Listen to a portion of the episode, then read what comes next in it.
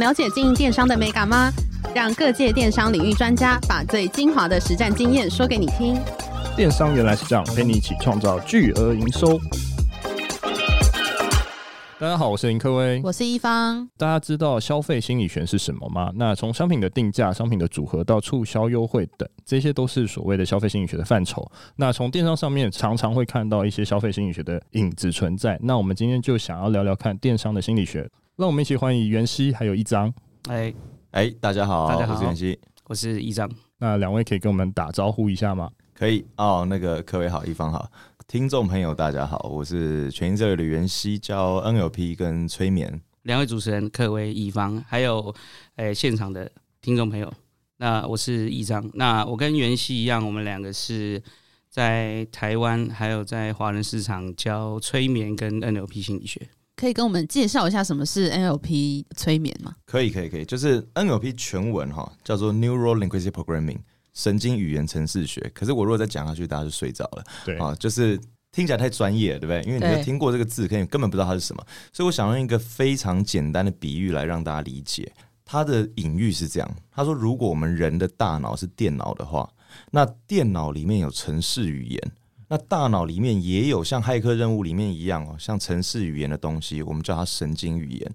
也就是我们发现人的大脑的运作，它是有一个基本单位的，而且我们可以把它公式化的写出来。换句话说，如果用一句话简单讲，NLP 就是协助你变大脑骇客啦，就是你可以骇进别人的大脑，骇进自己的大脑，有效的做沟通。那这个就在很多领域就很适用了，好比说感情啊、商业啊，全部都是。好比大家可能。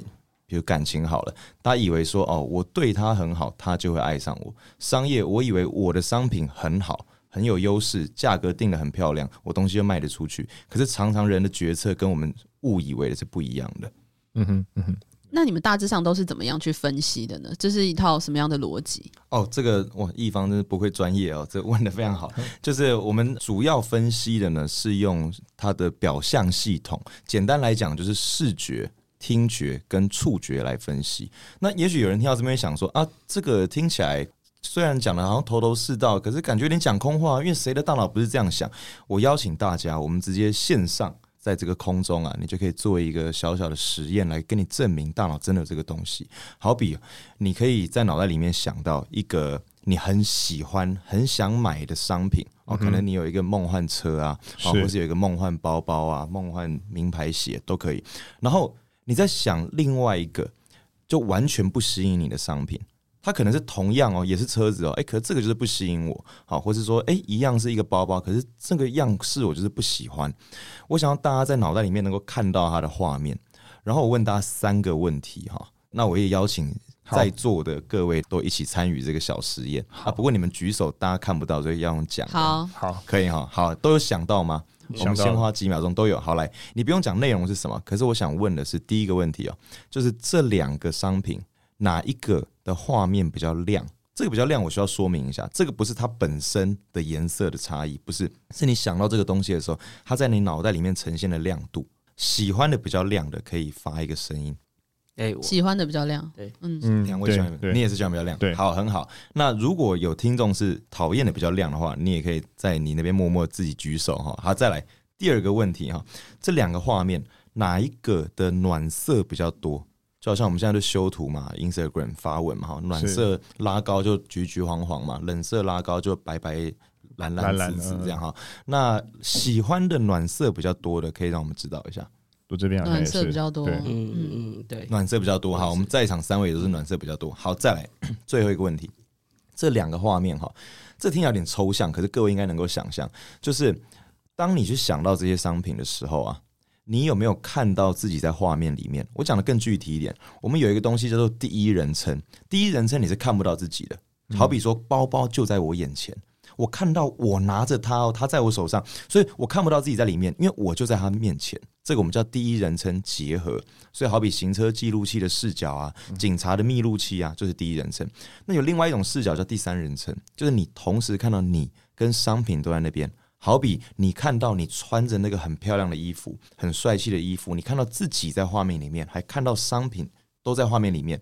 这个我们叫第三人称抽离。所以，比如说监视器啊，好，或是别人拍你的那个现实动态发在 Instagram 上面，你看到哦自己在里面，这个叫第三人称抽离。我稍微问一下哈，你喜欢的商品是第一人称的，可以让我们知道，就是你看不到自己，因为它就在你眼前的。我看不到自己，这边我我看不到自己，我也看不到自己。三位都是很好。来，那你讨厌的商品，它是第一人称的，也让我们知道。我好像也看不到，你也看不到，你也看不到。我有看得到自己，你看得到自己。哈，所以金老师是第三人称抽离。好，我们刚刚三个问题问完了，大家可能想说啊，问这个干嘛？可是我们刚刚在证明一件事情，也就是你看哦，我们刚刚三个问题问下来。如果所有的人，我们问很多很多人，你会发现两个结论。第一个结论就是没有任何两个人他们的答案完全一模一样。如果有的话，我们再问更细致，就会出现差别。可是这一点结论还不足以说明什么，因为它只它只足以说明说哦，人有多样性。那第二点结论就非常重要。第二点结论就是我们所有人自己跟自己比，喜欢跟讨厌一定存在差距。它要不是比较亮，要不是暖色比较多，要不是人称位置不一样。不然它就是哦，清晰模糊程度啊、大小啊、位置等等不同。这个不同，我们就叫它神经语言。换句话说，我再讲更简单一点，我们一直误以为我们是因为很有逻辑的过程判断造成一个结论。可是 NLP 发现，其实我们人的大脑在储存东西、提取东西的时候，我们是直接辨认它的神经语言，决定我们对它的感受。例如，我喜欢这个人，不喜欢这个人，想买这个东西，不想买这个东西，大概是这样。诶，其实。我们所有人在决定要买一件商品的时候，我们脑袋一定会为这个商品找一个适合的场景。例如说，你今天到大卖场去，你看到一个你本来用不到的东西，可是因为它的价格是你可以接受的，对，所以你会在心里去想说：“哎，我可以买这个商品，放在某一些场景之中。好比我可能买了，我平常没有在喝茶。”可是我看到这个茶杯很可爱，于是我想说，哎，我朋友来的时候，我可以用这个茶杯。那你在脑海里面想象，就关乎到刚才袁熙老师告诉我们的，就是你脑海里面想象到底是第一人称还是第三人称？因为有时候我们会觉得说，哎，这个商品对我们有用，我们在脑海里面想它在我们生活中哪里有用。可是有时候我们想过就算了，但有时候我们想想完之后，会促使我们去消费它。那你脑海里面的第一人称、第三人称，你的画面亮色、暖色，这个就影响了消费者去购买这个商品的动力。所以，其实金老师刚刚讲那个，就带出一个很有趣的结论，就是。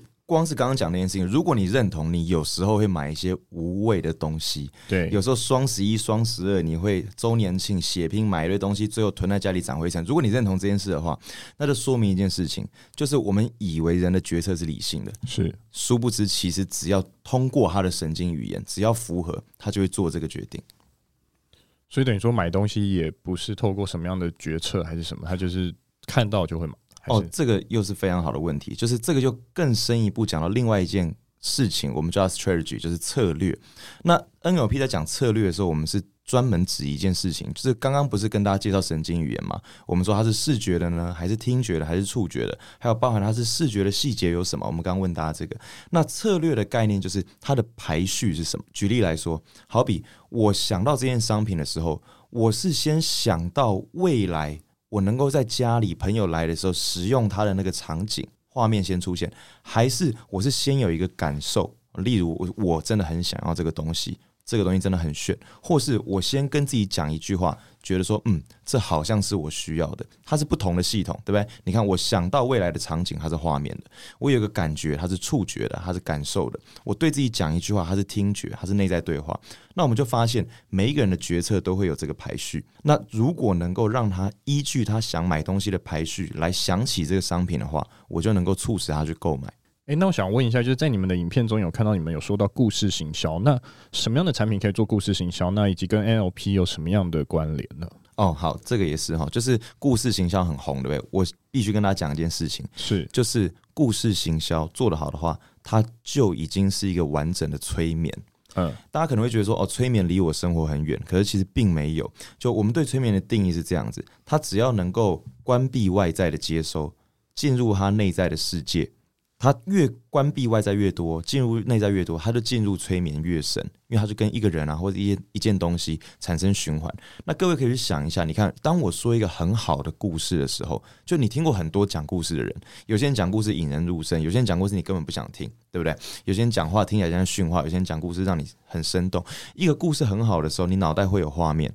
你会有声音，你会有感受，这个时候他就已经建构一个催眠的场景，所以我们可以直接讲，就是一个故事行销，如果他要成功的话，他的成功的关键就是他需要在听者的脑袋心里面引发画面、听觉跟感受。所以，如果一个故事行销，他全部都在讲道理，那就变得非常无聊。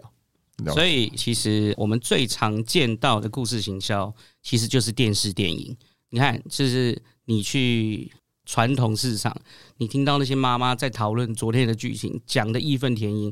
她在讲的当下，其实就是进入了催眠状态，而且她会认真的认为剧中的那个坏人，就是跟他家族里面某个坏人竟然是一模一样，他产生了投射。所以，其实故事行销，它其实并没有我们想的那么复杂，也没有那么难。其实它就是认真的，然后巨细靡遗的把一个故事说出来。那故事本身也要跟商品是有关联的。一长是刚刚讲的电影那个就很好玩，就是其实这都是相连。你看哦，你看那个电视剧，好，你看那个影集，你看电影，然后你看到一把鼻涕一把眼泪，哭得稀里哗啦。对。然后因为你很喜欢那个电影，所以它的那个周边商品你全部都买，抱枕也买，海报也买，然后那首歌一直无限单曲循环，其实就是说明它进入到催眠里面。好，那想要问一下两位，就是为什么两位会接触到 NLP？你们过去是什么样的背景走过来的呢？其实我之前有跟袁熙老师开过一个玩笑啊，我说：“哎、欸，你会发现呢、啊，会对心理学有兴趣的生活，其实都过得不怎么好。”没有，他在讲的哈，这个不能地图炮，他在讲的只有我们两个，好不好？对，其实其实是这样啊，就是因为我们每个人生活当中，当然不一定是每一件事情都顺遂，那。大部分人会什么时候开始意识到心理学这件事情？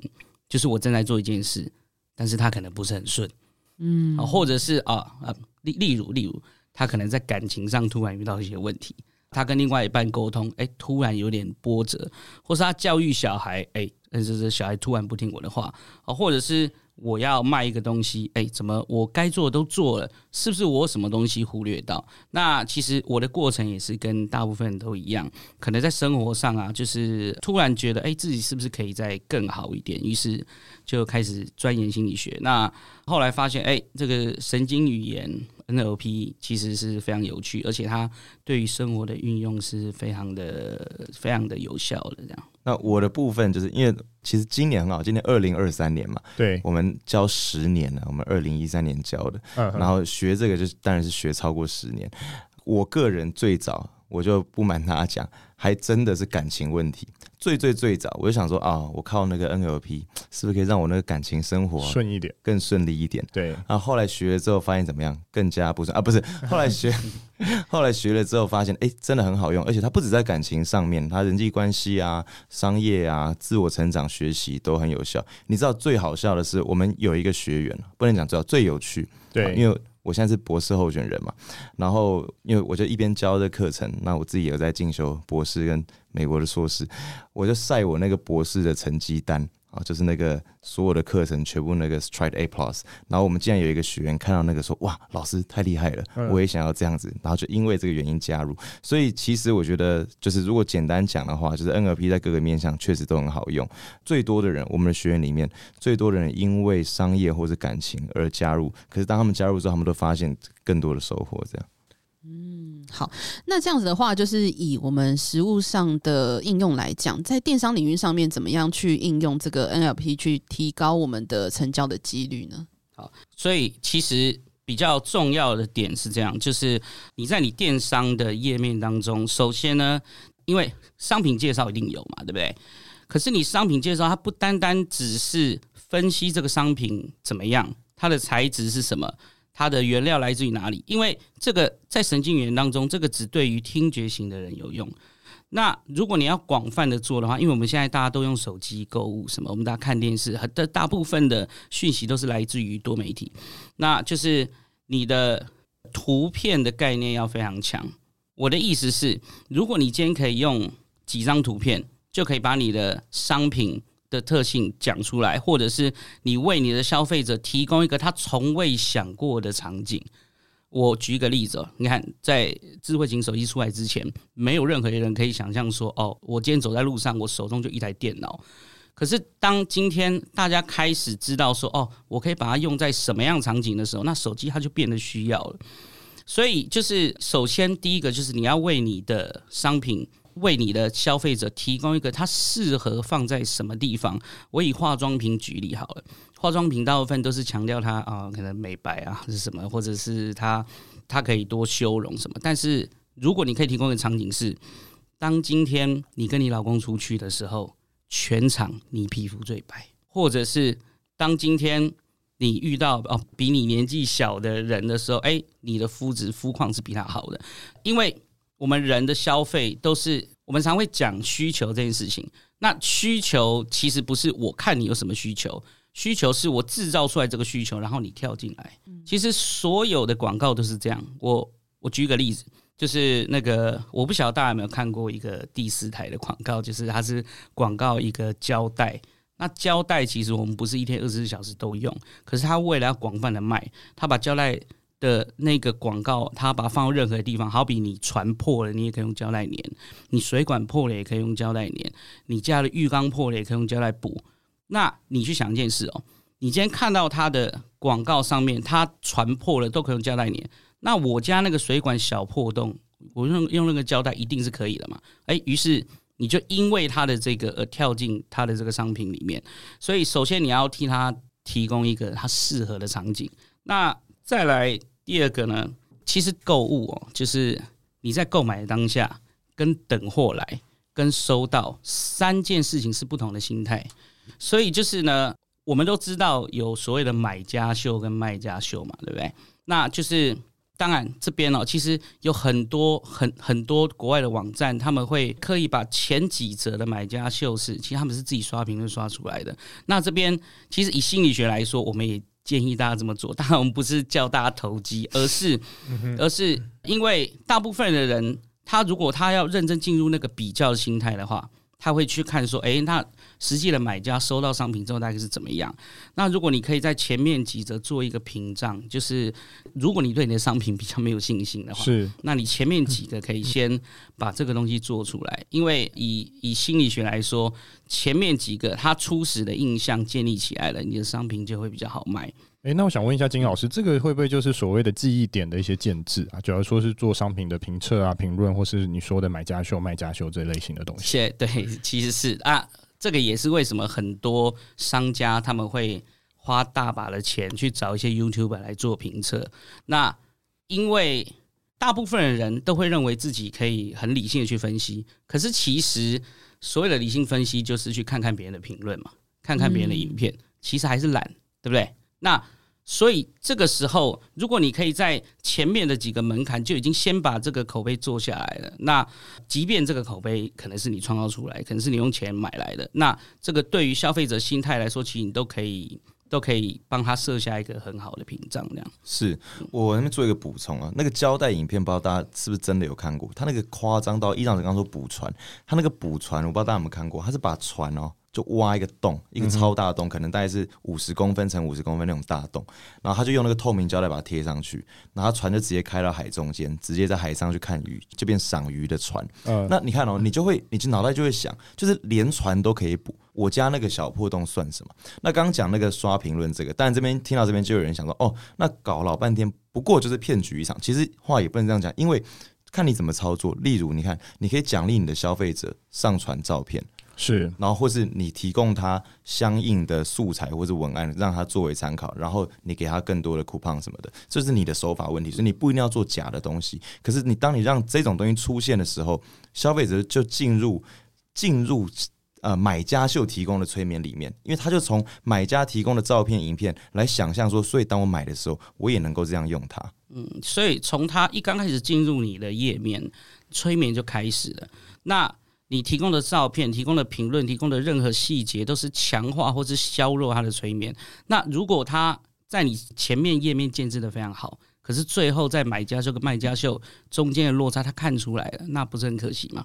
所以等于说页面就是一个大秀吧，你就是把它秀到最好、最完美，然后让人家的记忆点非常多，增加非常多，对，对不对？然后这里的话，其实可以，因为可能同质性的商品是很多，嗯、就是如如果说所有的人都是在卖衣服啊，或是在卖食品什么的，嗯、那如果你的商品的类型跟你竞争的商家是非常多的，那你只需要多提供一个数据就够了。嗯，我举一个例子，好比你今天就是卖，例如可能是卖衣服，那你该提供的数据都有，可是你就是比其他的商家多提供一个，好比是裤裆的长度，光是这样子，其实如果他认真要买，他看到这个数据，他就会觉得他在你这里买是安心的，因为他得到的资料是比较多的。嗯，了解。那你想问另外一个场景，就是因为我们每每次逢双十一啊、双十二等等这些大节日，都会看到就是品牌都是各大宣传嘛，然后给很多的折扣啊等等的。那这样子的活动能够成功吸引消费者购物，在心理学上有什么样的解释吗？哎、欸，其实这个就是非常简单，因为我们大部分的人呢、喔，其实都是要被老板剥削嘛，都是上班族嘛，对不对？那当然，对于所有的消费者来说，他都会希望有一个正当的理由让自己把钱花出去。因为我们不可避免，在心理学里面，其实购物这件事情，其实它已经不单单只是买需要的东西，它有时候已经是跟情绪连接在一起，有情绪性的抒发。好比你可能大吃大喝，或者是你疯狂的购物。或者是你从这个购物当中得到压力的舒缓，所以其实双十一、双十二有一个很重要的点，就是它帮消费者找到一个借口来花钱。那双十一、双十二是被规定出来的，对不对？所以这个时候，如果例如你可能已经有累积的一些消费者，那你可以为这些消费者举办一个很像是感谢季啦，或者是什么，然后某些优惠只能在感谢季用，就你提供他们一个花钱的借口。嗯，对，就是易老师刚刚讲，所以换句话说，就是如果你是商家的话，你不用傻傻等到一年只有一次两次的机会，也就是说，你可以为他创造这样的场景。我想再举一个例子，你看，就是刚刚易老师讲讲到这个有关操作这个心理学，你看哦，他说要找一个借口，对不对？你看航空公司卖机票，其实说实话哈，对于人来说，做航空最基础的应该是什么？最基础应该是你是安全的，对不对？接下来我才谈更多东西嘛。因为我如果坐你的飞机就会失事的话，我根本不敢坐。可是你仔细看航空公司广告，哪一家航空公司会把它的主力打在说我飞安做的超级无敌好、超级的完美，然后我们机师培训多厉害都不会。所有航空公司打广告打什么？尤其现在报复性旅游，全部都打目的地。好比说，你看哇，日本那个雪多漂亮，那个枫叶多漂亮哦，那个樱花接下来要开得多漂亮，滑雪多开心，巴黎铁塔多美，都打。这个就是奇怪，你又不是那个城市的观光大使，你又不是他的那个观光局、外交部，为什么你要帮他打？原因就是因为你告诉他飞安没有办法给他一个完整的场景，可是你给他这样的目的地的描述的话是可以的，那他就配合旅展啊什么的，就是刚刚讲，你就给他理由来让他在这边消费。哎、欸，所以袁熙刚才讲到，就是等于说是氛围还有气氛是很重要的嘛。嗯、所以等于说，根据心理学的研究，顾客掏钱的原因有这些氛围的因素存在吗？是是有，就是刚一刚讲有氛围，当然也会有理性。那那个理性的分析可能来自数据，那也会有情感因素。你看，好比、喔、我我举一个情感因素好了，好比明明有很多家电商啊，在网络上，而且那一家你要买的那一家，它不是最便宜的。别人提供跟他完全一样的东西，可是你每一次都跟那家买，为什么？因为你之前跟他买过，他售后做得很好，你觉得他的客服人员很贴心，所以我就是想要跟他买，这是非理性的因素。别人问你说为什么？他明明比人家贵了一点五倍，你说没有，他们比较有保障，那这个就是非理性因素。诶，那同期或同财，就是你你可能周遭朋友的效应是高的嘛？假如说他劝败啊，他想要叫你去买，哦，其实就是我们实际到店里面去购买。跟我们在网络上购买，其实有两个很重要的差别是，我相信应该很多人有这样的经验，就是你在家里已经做好功课咯，所有功课都做好了，然后你到现场去买，最后你还是被洗买了你当初没有想买的东西。其实这个的差异就是，因为你到现场，你进入人家的店里面，人家的店就是一个大型催眠现场。所以你在当下可能有千百种理由，好比你不好意思拒绝，好比哦这个价格真的蛮优惠的哦，好比就是好像我在家里做了功课，好像有一点点误差，就不论理由是什么，你到现场就是被洗了，然后你就买了你原本没有要买的东西。那可是哦，我们在网络电商这边，我们没有办法提供一个现场的环境给他。那这个时候怎么办？我给大家一个建议，就是你可以在他。快要结账或是结账的页面，就是多给他几个他可以去选择的选项。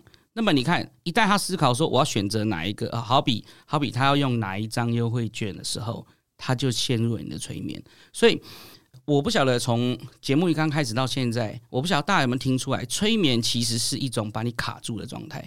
就是今天只要他在你的页面卡住够久，他进入的催眠就越深。所以就是如果如果你要让他失去理智。你要让他冲动购物，你要让他觉得他就非得花这个钱不可。那么，在你的页面上面停留时间越久，对于他来说，他做决定的几率就越高。那当然不是说他在这个页面傻傻的看这些东西，而是你要提供他更多的选择。好比他用哪一张优惠券，好比他应该要怎么结账，他应该要搭配什么样的商品。一旦他进入这个，他会。误以为他很聪明的在这边消费，但其实他依然在你的这个框架里面。没错，议长刚刚讲这个哈，就是我们催眠里面我们叫 double buy。好，可是我这边还想再多讲一点，因为议长刚刚说，哎，催眠就把你卡住，没有错。可是听到这边，可能又会有人想说，哈。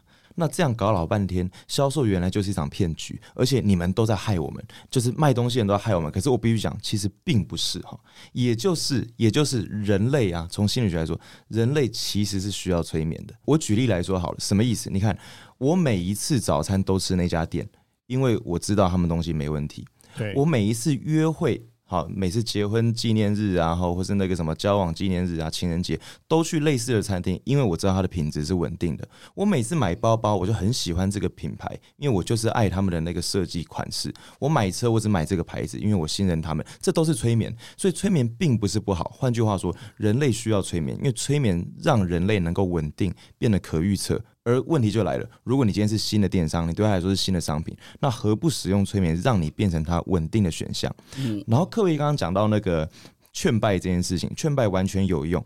你知道，我就举我们自己生活实例哈，像他哈，就金老师好，因为我们平常没事也会聊天，因为我们自己学心理学，我们很清楚知道我们的那个决策策略是什么。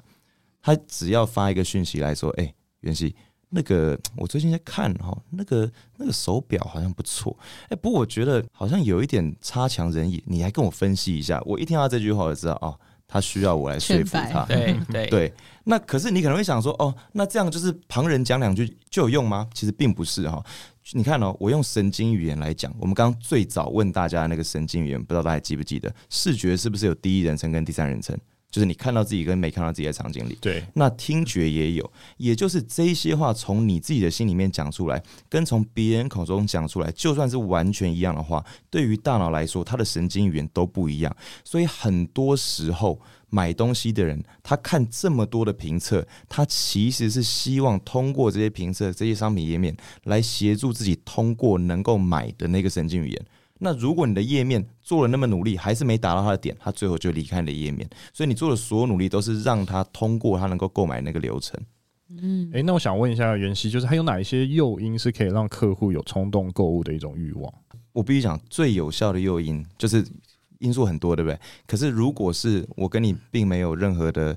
情感基础，我也没有办法见到你本人，你是被动式的，就是我不是主动销售你，因为你看我的页面。那最最最有效的，一定就是让他在多个场景当中看到他能够使用这个东西，想象他能够使用这个东西。换句话说，即便这个东西他买了之后，他是真的用不到，可是只要在他要购买的那个当下，他能够想到说，这个盆栽我放在我的门口，客人来的时候看到。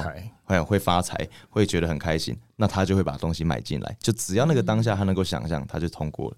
好，好，那也想问，就是你们会有一些课程是教大家去了解这个 NLP 嘛？那很多就是电商都是自己的创业者，那想要问，就是你们有一些创业家是透过 NLP 去带来成功的一些案例吗？有非常多，我举一个很具体的，但我们帮他匿名了哈，因为也没得到他的同意。嗯、可是因为我也想知道，我们他是我们去年的一个学员，做得非常非常好。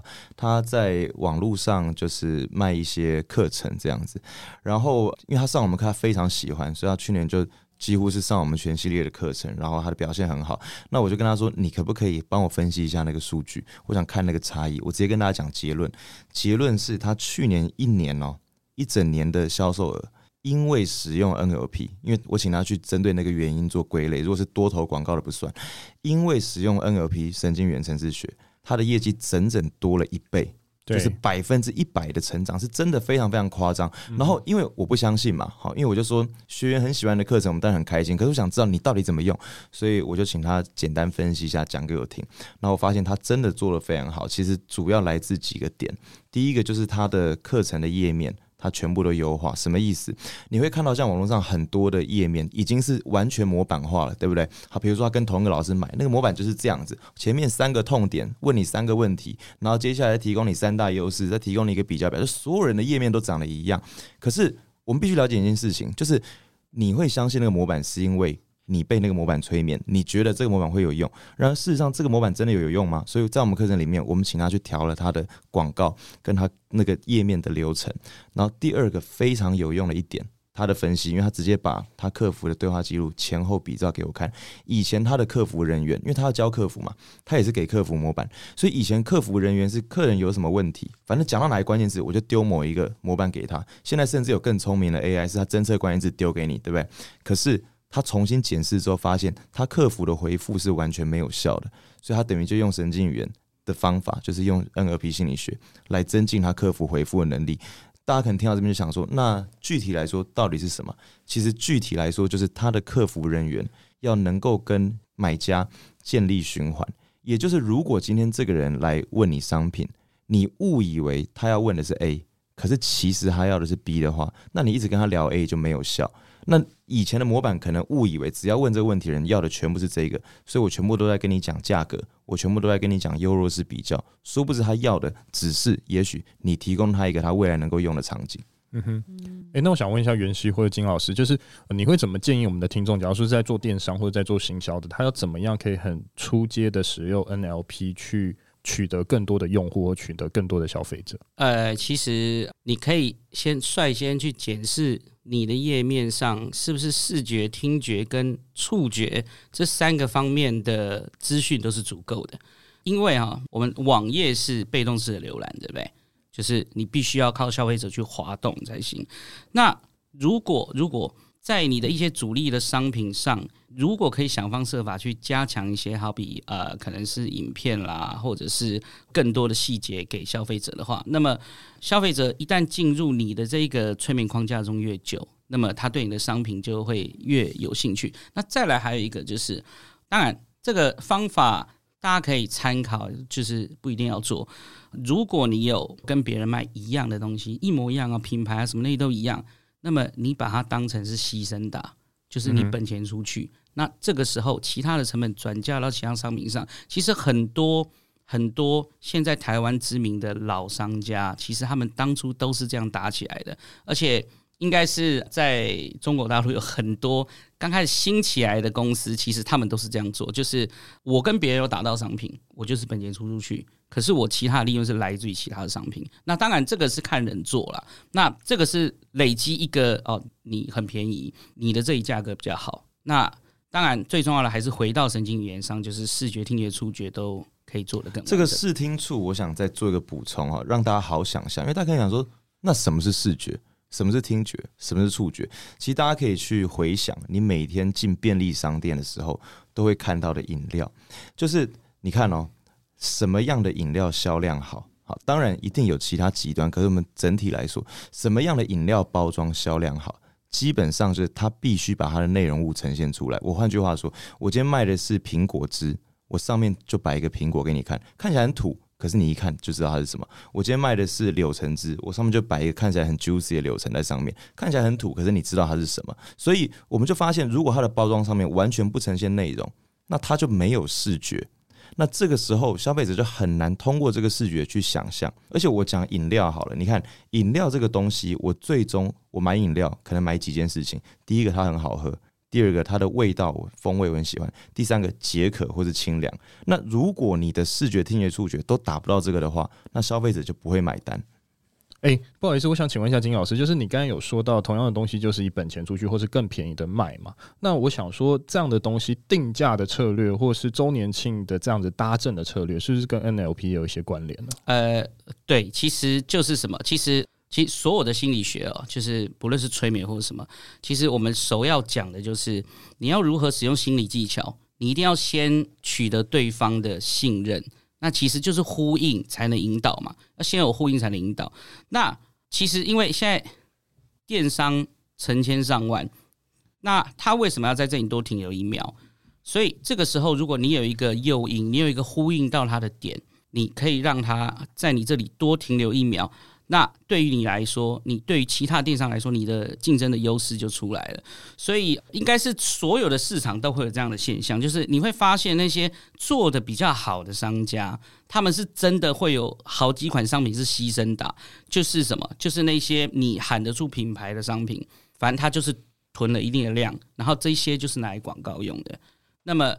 当然，你在结账页面上，你也要可以安排他再去搭配其他的商品啊，或什么的。那这些其他的商品就是你利润的来源，这样。好，那最后想要问，就是你们呃有什么样的课程，以及最热门的课程是什么呢？最热门的课程就是 NLP 专业执行师，因为他就完完全全是教整个 NLP 心理学的内容。而且刚前面因为我们聊电商，没有跟大家讲 NLP，它历史最早其实它是在七零年代美国的。政府在背后，他那个时候为了政战的目的哦，来发展 NLP 的。那他最早就做了很多的跟，比如说创伤症候群的士兵。可是，可是他到现代来说，他已经是非常广泛运用了。例如说，就是在销售上啊，卖东西啊，自己的企业的经营啊，人资啊，或是感情上面就非常有用。所以我们课程很多，可是如果最推荐大家就是专业执行师，因为它里面就是有。超过六十个技巧，然后从不同的面向来告诉大家说如何把 NLP 用在生活当中各个领域。那如果我们听众对于就是这样的课程有兴趣，要怎么样去找到你们呢？可以直接网络上搜寻“全新策略”就找得到，“心”是那个心脏的“心”，全新策略就可以找到我们。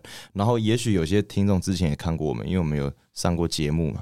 就是做一些催眠啊等等的，就是你想象中的那种催眠，就弹手指它就倒下来，跟你不是想象中的那种催眠，例如它看起来不像催眠，可是它却能够在谈话当中影响对方的都有。今天非常高兴邀请到袁熙还有金老师来到现场来跟我们分享，不管是 NLP 的消费与心理学的知识，我们谢谢他们，谢谢，谢谢，谢谢。谢谢